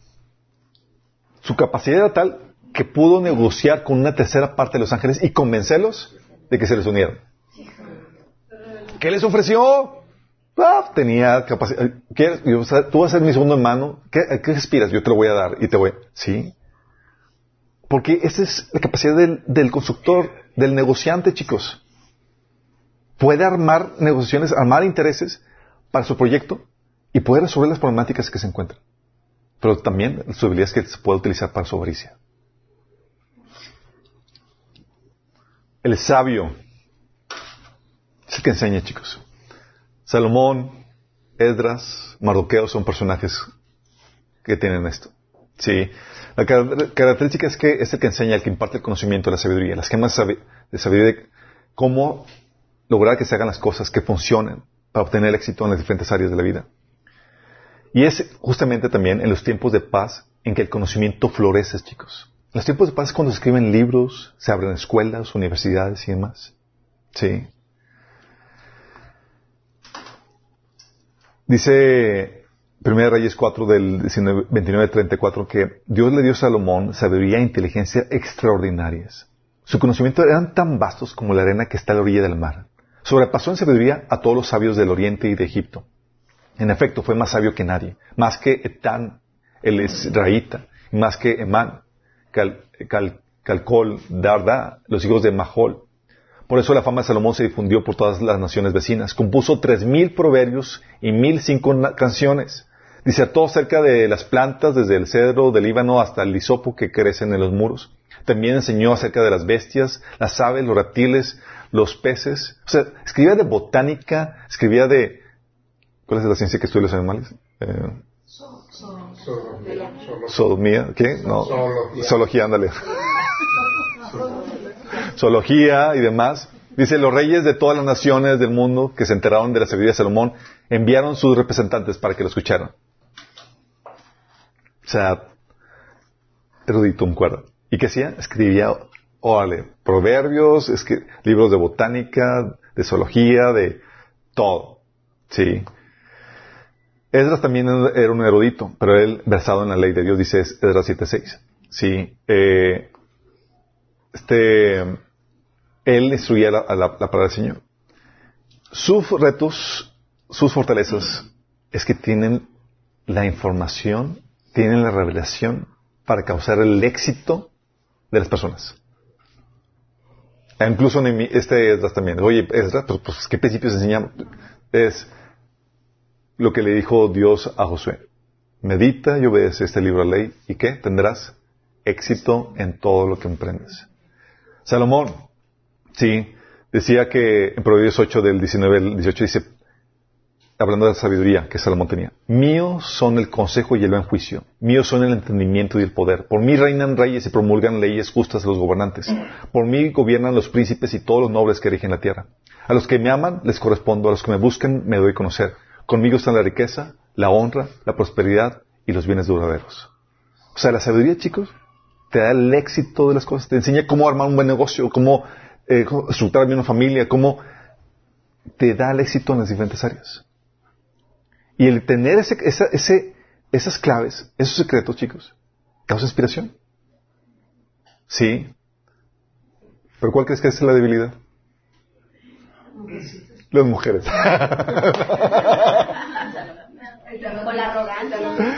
El orgullo, chicos, el orgullo. Primera de Corintios 8.1 dice Pablo, el conocimiento envanece mientras que el amor edifica. El conocimiento envanece. Pero llégate que te sientas así, a menos que estés consciente de que es solamente una pequeña parte de lo que sabes. Y que el conocimiento no te añade más valor como persona. Según Corintios 12, 7 dice Pablo, para evitar que me volviera presumido por estas sublimes revelaciones, una espina me fue clavada en el cuerpo, es decir, un mensajero de Satanás para que me atormentara. ¿Por qué? Porque la debilidad llega a ser el orgullo. Pues sí, ves, a veces tanto conocimiento y demás hace que te desespere la gente ignorante. ¿No se te ha pasado así como que dices, ay, ¿cómo te hago? Pero esa falta de compasión es orgullo. Yo a veces llego con el Señor, Señor, es que, ay, Padre, algunas personas me desesperan y demás, y les hablo, les enseño, no me entienden. Y me dice, ¿ves lo que tengo que batallar contigo? dice, Señor, no me pones espejo, me puedo envanecer en ese sentido.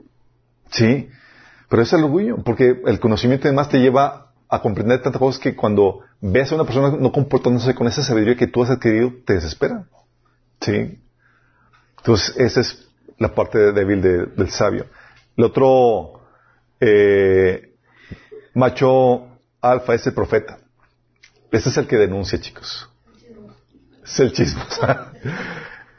Lo ves en personajes como Jeremías, Noé, Elías, Juan el Bautista y hasta el mismo Jesús. Es el que denuncia la apostasía, llama a la gente al arrepentimiento y advierte de los juicios por venir. Jeremías 26 del 1 al 3. Jeremías recibió el mensaje del Señor al principio del reinado de Joacim, hijo de Josías, del rey de Judá. Esto dice el Señor, ponte de pie en el atrio que está delante del templo del Señor y es un anuncio a la gente que ha venido de toda Judá a adorar. Dales mi mensaje completo sin que falte una sola palabra. Quizá te escuchen y se aparten de sus malos caminos, entonces cambiaré de parecer acerca del desastre que estoy por derramar sobre ellos a causa de sus pecados. Sus retos, sus fortalezas que causan admiración, ¿qué crees que son, chicos? Es enfrentar su capacidad de enfrentar la oposición en medio de un mensaje desagradable.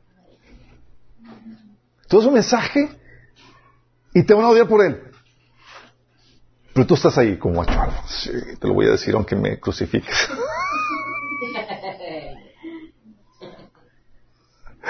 Dice Jeremías 1 del 7 al 19, levántate, prepárate para entrar en acción. Ve y diles todo lo que te ordene decir. No les tengas miedo aunque parezcas un necio delante de ellos. Señor, ¿qué me parece un necio? No importa, sé valiente.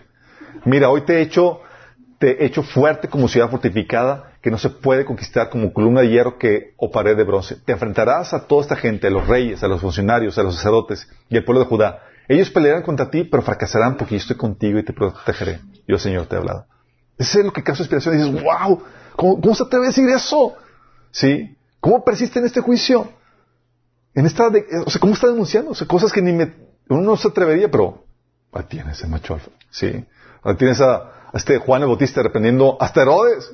Oye, tiene fama de matón. No importa, a sorprenderlo. Su debilidad es la tentación de ceder ante la presión. ¿Te acuerdas? Este Jeremías diciendo, Señor, ya no quiero hablar. Intentó varias veces callarse, pero había un fuego dentro de él y no podía evitar hablar la palabra de Dios. El Señor, o sea, lo, lo, se retuvo una temporada y el Señor le dijo, mira, si te conviertes, Jeremías, yo te restauraré y delante de mí estarás y si entre, casa lo precioso de lo vil, serás como mi boca.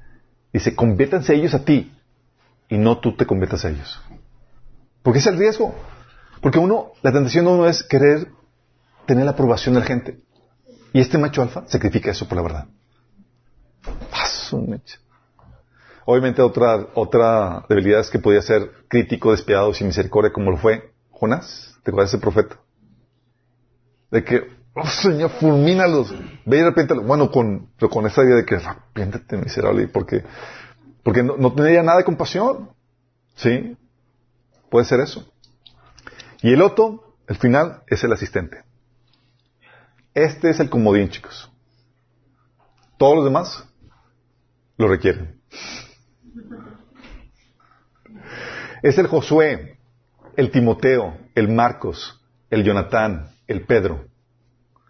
Sus características es que son los fieles asistentes de todos los que van al frente, los leales administradores, los manos derecha y los futuros sucesores. Es como el macho beta, ¿no? Es como el macho beta que habíamos definido que es el que de todo el macho alfa, pero no ocupó la posición de liderazgo, pero eh, en términos bíblicos es el que está en desarrollo. Todos pasamos por ese macho beta que estamos en el proceso de desarrollo. Y todos somos asistentes. En el sentido de que dice que la cabeza del varón es Cristo. Somos asistentes en todo lo que hacemos aquí, chicos. Así como Jesús era asistente del Padre. Sí. Son los fiestas, fieles asistentes. Tú ves en Filipenses 2, del 19 al 20, 21, que decía, Pablo decía de Timoteo que él era su fiel asistente y no había ninguno como él.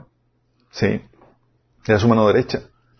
Dice, ah, gracias a Dios, Marcos, aunque fue desechado, lo restauró, dice en 2 Timoteo 4:11, trae a Marcos contigo cuando vengas porque me será de ayuda en mi ministerio.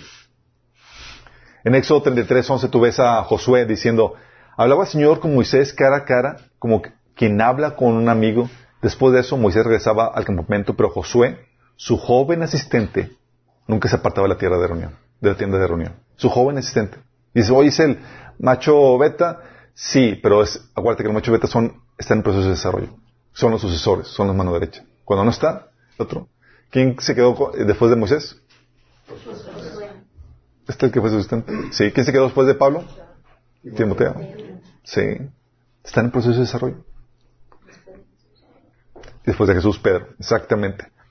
Ah, y Jesús se, posicionaba o se enseñaba así también como este este asistente de Dios. Decía Jesús, de cierto, de cierto digo, no, eh, no puede el Hijo hacer nada por sí mismo sin que lo vea hacer el Padre, porque todo lo que el Padre hace, también el Hijo lo hace igualmente. O sea, él estaba como asistente de su Padre Celestial y, él se mostraba ante la gente como, eh, como el Hijo que está, eh, como es enseñado el Padre, como su mano derecha.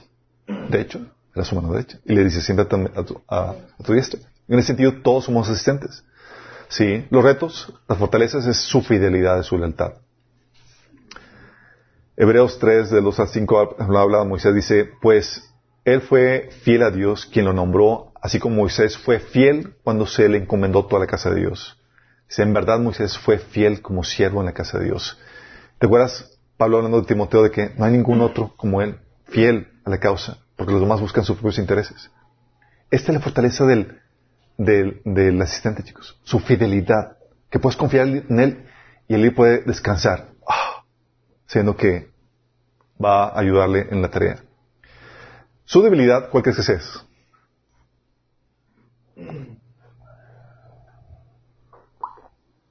Él no tiene debilidades. Ah, no, sí tiene.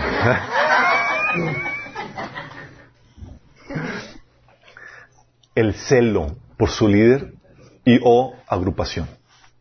El celo, chicos. ¿Te acuerdas de, la reacción de Josué? Cuando eh, Dios empieza, llama a los ancianos que iban a, apoyar a Moisés, en, el liderazgo. Y dos ancianos no fueron. Y, y con que no fueron, estaban en el campamento, cayó el Espíritu sobre ellos y empezaron a profetizar, así como los demás. Y y un muchacho corriendo a contárselo a Moisés. Dice, Elad y Medad están profetizando dentro, del campamento. Josué, hijo de Nun, uno de los siervos escogidos de Moisés, exclamó, Moisés, Señor mío, deténnos. Pero Moisés le respondió, ¿estás celoso por mí? ¿Cómo quisiera que todo el pueblo del Señor profetizara y que el Señor pusiera su espíritu en todos ellos? Marcos 9 del 38, tú ves a los discípulos con la misma actitud. Maestro, dijo Juan, vimos a uno que expulsaba demonios en tu nombre y se lo impedimos porque no es uno de los nuestros. Y Jesús. Este, la persona puede caer en ese celo, ¿sí? Ese celo que lo que lleva a que, como defiende la, su organización y es la lealtad que tiene su líder hacia, hacia la organización, hace que, que quiera ese celo, que quiera opacar o destruir a cualquier competencia. Sí, esa es una debilidad. Y la otra, que no tiene lo que se requiere. Él está casado con una visión, con la idea, con el, con el líder y demás, pero no tiene lo que se requiere. Él necesita, necesita trabajar o caminar sobre el fundamento que otro más puso. El estadista, por ejemplo, que era Pablo, todas las políticas, los reglamentos y demás, y Timoteo trabajaba sobre eso. Ok, te lo enseño. Sí. O sea, no tiene lo que se requiere para sacar en marcha eso. Pero muchas veces el asistente, chicos, como está casado con la visión y, a veces aspira a ser como el estadista, a veces antes de tiempo, se lanza cuando su perfil no es ese. No tiene lo que se necesita para, por ejemplo, comenzar el negocio o emprender esto o aquello. No tiene lo que se requiere. Él tiene que trabajar sobre lo que alguien más ya, trabajó. Pero lo profesional y avanzarlo, como lo hizo Timoteo, como lo hizo Josué y demás. Sí. Entonces es parte de su habilidad. Eh, Estos siete perfiles, chicos, coinciden con el ciclo de, las naciones que hemos platicado. ¿Se acuerdan? La nación comienza con la fase de esclavitud, sigue la fase de fe, donde creen que pueden salir de eso para comenzar un nuevo proyecto, la fase de valentía, donde pelean por ello, consiguen su, libertad, logran su abundancia con por medio de esa libertad, llega la fase de complacencia, donde de tolerancia, donde empiezan a, ser corrompidos, la apatía, para volver a ser dependientes y esclavos. Y el ciclo de evangelio tiene este mismo ciclo. Se comienza la recepción del evangelio, se, está la fase de formación, se estructura las iglesias, se comienzan las nuevas congregaciones, eh, llega una fase de oposición, gente se empieza a poner el evangelio, por medio de la persistencia se conquista la libertad, esa libertad lleva a la afluencia. Luego empieza la fase de corrupción de la fe. Se empieza, se empieza la gente a relajar, empiezan a aceptar religías, a ser laxos con la moralidad. Llega la, la fase de muerte espiritual para volverse apóstatas o antagónicos al Evangelio. Bueno, ¿qué crees chicos? El pionero es la fase, es el perfil, el macho alfa que comienza en la fase de recepción o el inicio. Luego, el estadista que estructura las cosas. Aquí tienes a Pablo. ¿sí? Luego la fase del, guerrero que está defendiendo a la, población. Ahí ves, por ejemplo, a David medio de la, de oposición y demás, defendiendo a la nación que está eh, generándose. Luego el sabio. ¿Quién siguió después de David? Salomón. Sí. Ya se conquistó la paz. Ok, vamos a explotar el conocimiento con el cual el constructor aprovecha eso para elaborar proyectos, llega a la fase de la opulencia y demás. Y el profeta, chicos, entra en acción en todo el proceso de declive. Es el que está viviendo, ¡eh, chicos! No sé, compórtense bien, vamos de picada. ¿Sí? Y el comodín, que es el estente, que lo ocupan todos en todo tiempo.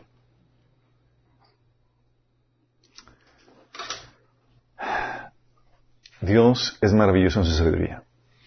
Y ha desarrollado varones para cada fase. Obviamente estas fases, al mismo tiempo están, operando los demás, varones, eh, pero esas son las que sobresalen en cada etapa de la historia de una nación. A nosotros nos tocó estar operando con la fase de, de profeta, dar las malas noticias, la advertencia. Pero en medio de cada fase, en medio de cada rol, medio de cada perfil de macho alfa, tiene sus retos, tiene sus debilidades y tiene aquello que va a causar inspiración. Y Dios quiere que tú seas esa persona que inspire, que vence esos retos. Ante, cada situación de, de, la función que Dios te ha puesto, ante cada perfil de macho alfa, Dios quiere que tú lo glorifiques. Y que esa sea nuestra oración, chicos que podamos glorificarlo, que podamos vencer esos perfiles, esas, esas debilidades que tiene cada perfil inherente de macho alfa. Oramos.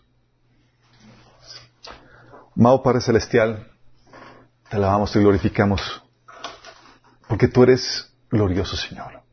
Porque en medio de, a través de tu palabra, Señor, en tus escrituras podemos ver, Señor Jesús, que tú no eres el perfil, Señor, de varón cobarde, sino el perfil, Señor, de un ser majestuoso, Señor, temible, poderoso, Señor, que causan la inspiración, el respeto y aún el terror, Señor, de los que realmente te conocemos. Señor, queremos ser como tú, Señor. Queremos ser moldeados como tú, Señor. Queremos glorificarte, Señor. Y sabemos que tú has cumplido una función, Señor, siendo también el pionero, el estadista, el guerrero, Señor, el sabio, el constructor, el profeta y aún el asistente, Señor. Es cumplir cada una de esas funciones, Padre, y queremos aprender de ti, Señor, para que podamos inspirar en esta generación que nos ha tocado vivir, Señor. Queremos ser esos machos alfa, alfa Señor, que siguen tu ejemplo. Ayúdanos, Padre, te lo pedimos. En Jesús.